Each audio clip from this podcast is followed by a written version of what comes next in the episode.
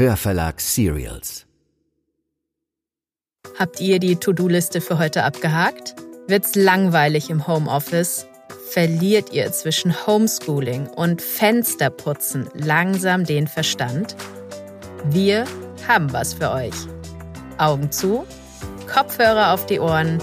Ihr hört Desperate Housewives, den Podcast aus der kreativen Quarantäne.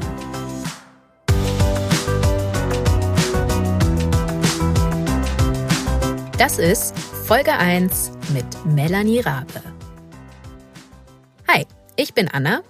Ich bin Producerin bei Hörverlag Serials. Meine Kollegin Susa und ich haben uns vor zwei Wochen gedacht, dass wir unseren Hörern gerne Ablenkung schenken würden. Und zwar von allem, das mit diesem bösen, bösen C-Wort zu tun hat. Wir haben also einige unserer liebsten Kreativen angeschrieben. Der Auftrag war, wollt ihr eure gerade angestaute kreative Energie nutzen, um den Leuten da draußen die Zeit in der Quarantäne zu versüßen. Und, richtig cool, innerhalb kürzester Zeit hatten wir ein wirklich phänomenales Line-up am Start. Dabei sind neben Melanie unser Sprecherschätzchen Genia Lacher, Deutschlands Haus- und Hofarzt Eckhard von Hirschhausen, Felix Zeltner und Christina Horsten, zwei deutsche Journalisten, die aus New York City berichten werden. Deutschlands Poetry Slammerin Nummer 1, Julia Engelmann. Das lustigste deutsche Sprecherehepaar, Andreas Fröhlich und Anna Carlsson. Der Comedian Florian Schröder und unser Autor Sebastian Stürz, der mit seinem guten Freund Nikolaus Wörnle ein wahnwitziges Mini-Hörspiel für euch geschrieben hat. Ihr findet jeden zweiten Tag eine neue Folge, natürlich überall da, wo ihr eure Podcasts hört. Es gibt kein Konzept und keine Regie. Das, was ihr hier hört, ist wirklich Kreativität unplugged. Ach ja, noch eine Anmerkung in eigener Sache. Auch in technischer Hinsicht ist dieser Podcast so leicht improvisiert. Bei mir ist zum Beispiel gerade 1 Uhr nachts. Jetzt sitze ich unter meiner Bettdecke in meinem kleinen Mini-Heimstudio, habe das Mikro vor der Nase und einen Finger auf dem Record-Button. Also seht uns doch bitte nach, wenn das hier ein bisschen nach Mixtape klingt. Aber wie bei allen Mixtapes gilt auch hier, es steckt ganz, ganz viel Liebe drin. Having said that, jetzt geht's los mit unserem ersten Gast und das ist Melanie Rabe.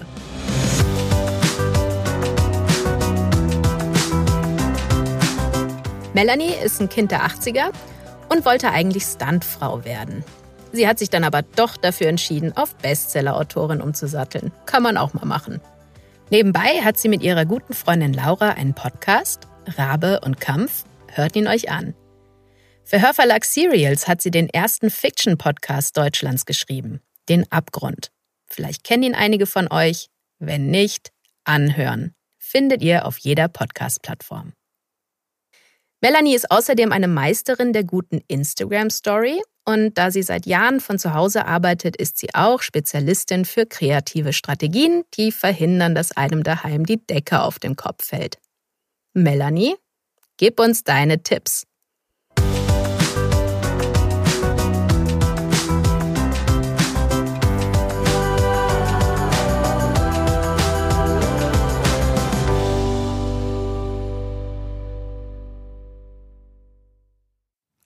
Hallo zusammen. Ich freue mich, dass ich eine Episode zu Desperate House beisteuern darf. Ich bin in Quarantäne, wie die meisten gerade. Ich gehe nur zum Einkaufen und äh, für lange Spaziergänge raus. Und ich habe mir vorgenommen, euch in dieser Episode ein paar kreative Ideen zu vermitteln, die mir gekommen sind oder die ich irgendwo aufgeschnappt habe. Ich werde euch meine Strategien gegen den Lagerkoller verraten und ich habe natürlich auch ein paar Lese- und ein paar Hörtipps für euch.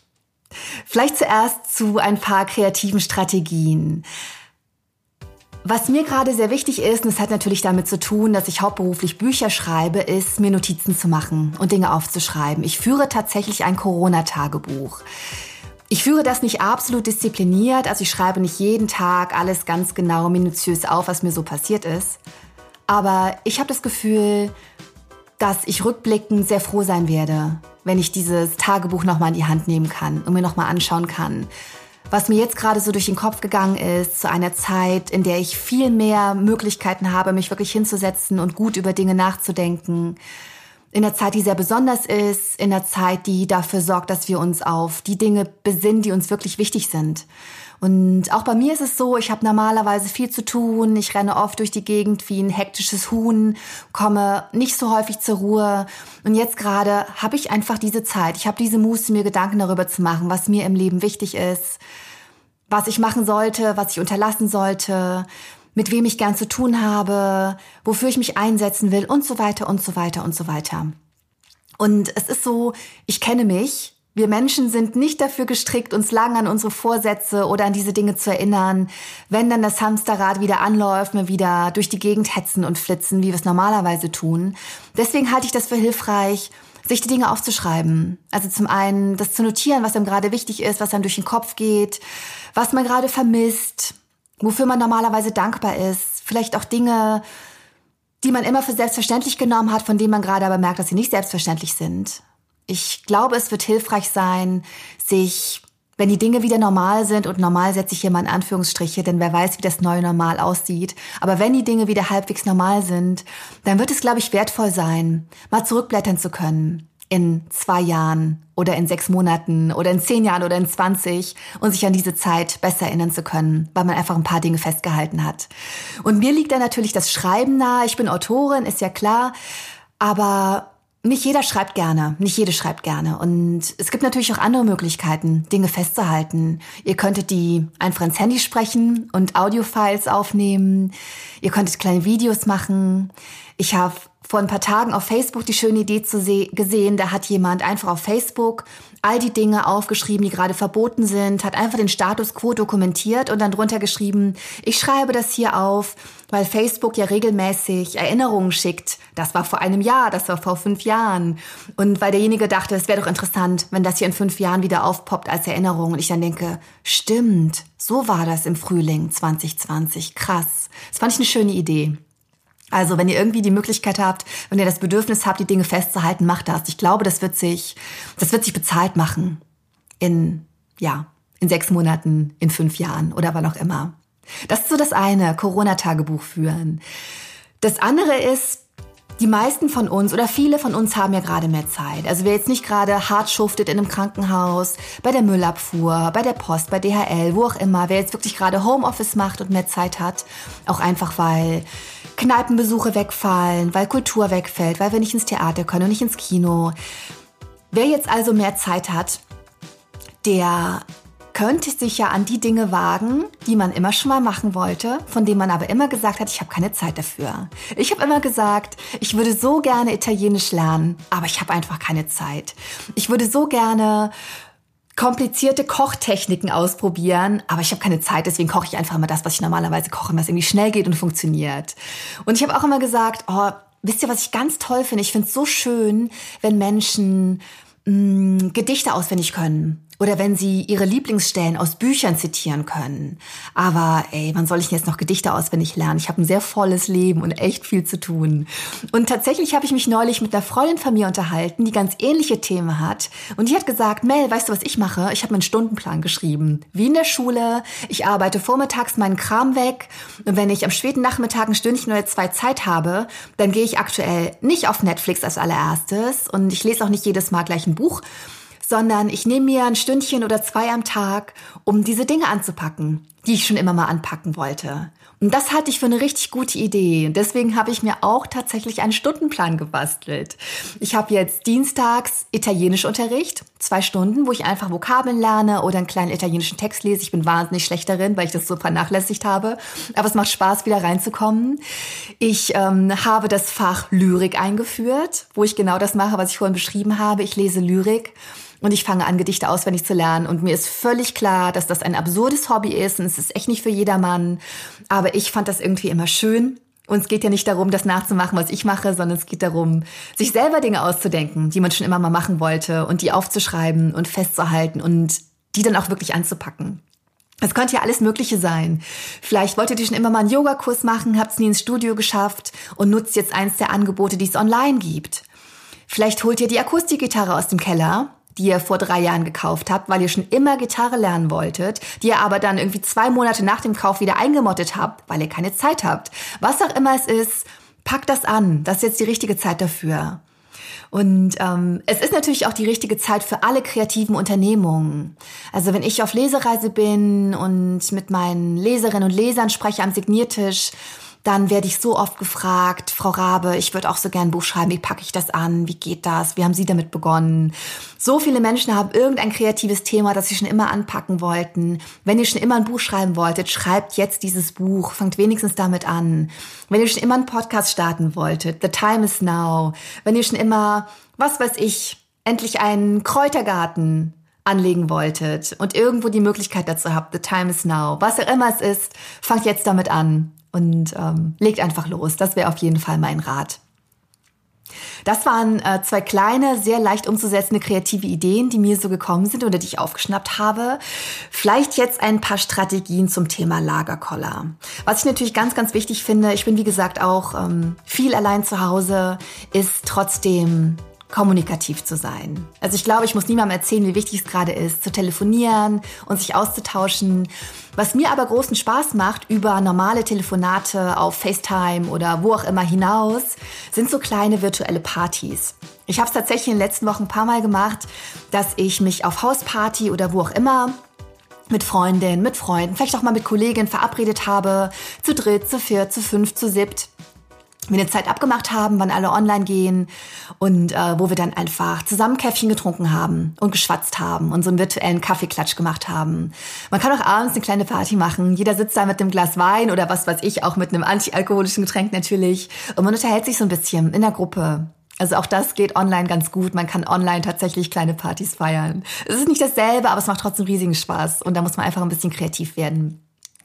Darüber hinaus sehr, sehr wichtig für mich, etwas, was den Lagerkoller ja vielleicht nicht verhindert, aber zumindest hinauszögert, sind meine neuen Noise Cancellation Kopfhörer. Also ich möchte hier wirklich keinen Konsum predigen, aber das ist tatsächlich etwas, was ich mir angeschafft habe, aktuell jetzt fürs Homeoffice zu Corona-Zeiten und was mir sehr hilft. Homeoffice bin ich natürlich gewohnt. Ich bin Schriftstellerin, ich arbeite für gewöhnlich im Café oder wirklich zu Hause am Schreibtisch. Aber was für mich neu ist, ist, dass auch andere Menschen in meinem Umfeld gerade Homeoffice machen, die normalerweise nicht hier sind. Normalerweise habe ich wirklich Ruhe. Normalerweise ist es hier leise und ich begegne auch niemandem in der Küche oder so, wenn ich mir ein Käffchen hole.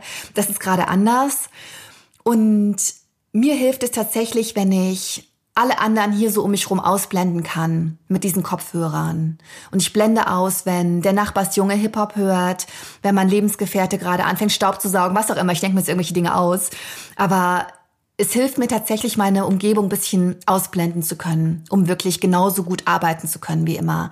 Und ich könnte mir vorstellen, dass ähm, für Leute, die gerade Kinder zu Hause haben und die ganz, ganz dringend gerade dies oder das erledigen müssen am Schreibtisch, dass gerade auch dann solche Kopfhörer sehr hilfreich sein können. Also das ist tatsächlich auf jeden Fall etwas, was mir hilft. Dann vielleicht noch ganz kurz, bevor ich das hier abwickle, ein paar Tipps ähm, in Sachen Bücher, in Sachen Podcasts, in Sachen Hören oder Lesen und vielleicht auch ein bisschen was von Netflix. Denn geben wir es doch mal zu, wir sind gerade alle viel auf Netflix unterwegs. Was ich gerade gerne lese, was ich immer gerne lese, besonders jetzt aber sehr hilfreich finde, sind inspirierende Biografien. Ich mag es wahnsinnig gerne, mich mit dem Leben anderer Menschen zu befassen, mich mit Menschen zu befassen, die in irgendeiner Form vielleicht auch ein schwieriges Leben hatten und richtig was draus gemacht haben, die so einen Gestaltungswillen an den Tag legen. Und drei Lieblingsbiografien, die ich habe, sind zum einen die Autobiografie von Nelson Mandela, Long Walk to Freedom. Unfassbar faszinierendes Buch, ganz, ganz toll. Kann ich jedem und jeder nur ans Herz legen. Dann habe ich sehr gerne gelesen Durch Wände gehen. Das ist die Autobiografie der Performance-Künstlerin Marina Abramovic. Ganz, ganz spannendes Buch. Und ein Riesenhit, aber ich empfehle es trotzdem, weil es so unfassbar gut ist. Becoming die Autobiografie von Michelle Obama. Alle drei ganz, ganz tolle Bücher, die gerade jetzt auch wirklich, wirklich Bock machen auf Leben und Gestalten und Dinge verbessern und ähm, seinen eigenen Weg gehen. Ist ja nicht verkehrt. Dann noch ein Podcast, den ich auf jeden Fall gerne empfehlen möchte. Reisen, Reisen von Michael Dietz und Jochen Schliemann ist Nomen est Omen ein Reisepodcast. Die beiden Jungs sind offensichtlich gut befreundet, offensichtlich wahnsinnig weit gereist. Es geht um ja, Geschichten und Anekdoten aus aller Welt und hin und wieder sind auch spannende Gäste zu Gast. Ähm, Sophie Passmann war schon dabei. Die letzte Episode war mit Farin Urlaub von den Ärzten. Ganz, ganz toller Podcast, der wahnsinnige Reiselust schürt, die man gerade natürlich nicht befriedigen kann. Aber das wird ja auch irgendwann wieder anders. Genau, das wären meine Hörtipps. Dann noch ein Tipp für alle, die, äh, die Netflix-Account haben. Es ist eine Serie, eine Serie, die ich sehr, sehr gerne mag und von der ich finde, dass sie viel zu wenig Aufmerksamkeit bekommen hat bisher. Anne with an E. Basiert auf dem Kinderbuchklassiker Anne of Green Gables, ist unfassbar schön gefilmt, wahnsinnig toll gespielt und ist sowas von herzerwärmend. Also ich habe wirklich, glaube ich, in der ersten Season bei lass mich nicht lügen, ja, doch bei jeder Episode geweint.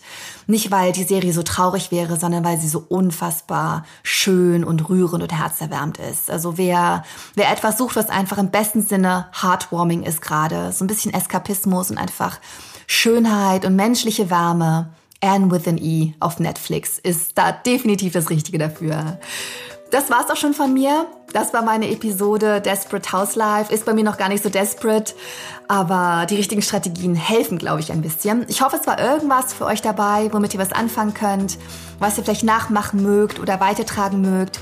Passt auf euch auf, seid nett zueinander, seid nett zu euch selbst und vor allem bleibt gesund. Mein Name ist Melanie Rabe und es war mir ein Vergnügen.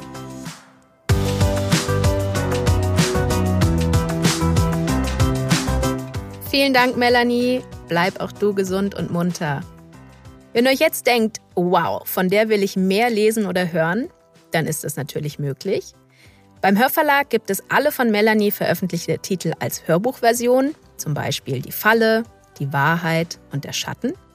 Spannender Inhalt, großartige Sprecher. Wenn ihr lieber ein Buch in der Hand haltet, werdet ihr bei BTB fündig. Übrigens, die Autobiografien von Nelson Mandela und Michelle Obama gibt es bei uns auch als Lesungen. Überall da, wo es Hörbücher gibt. Und Anne with an E ist tatsächlich wunderschön. Das kann ich bestätigen.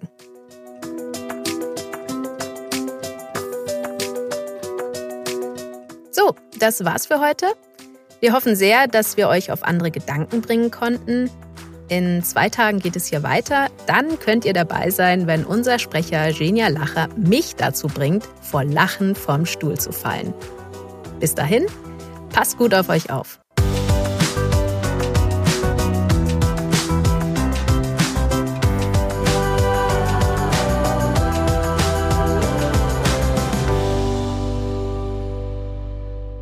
Das war Desperate Housewives, der Podcast aus der kreativen Quarantäne. Ich bin Anna Kohler. Die Idee stammt von Susa Willems und mir. Um die Technik hat sich Tom Appel gekümmert. Das Artwork kommt von Nora Piano. Produktion der Hörverlag.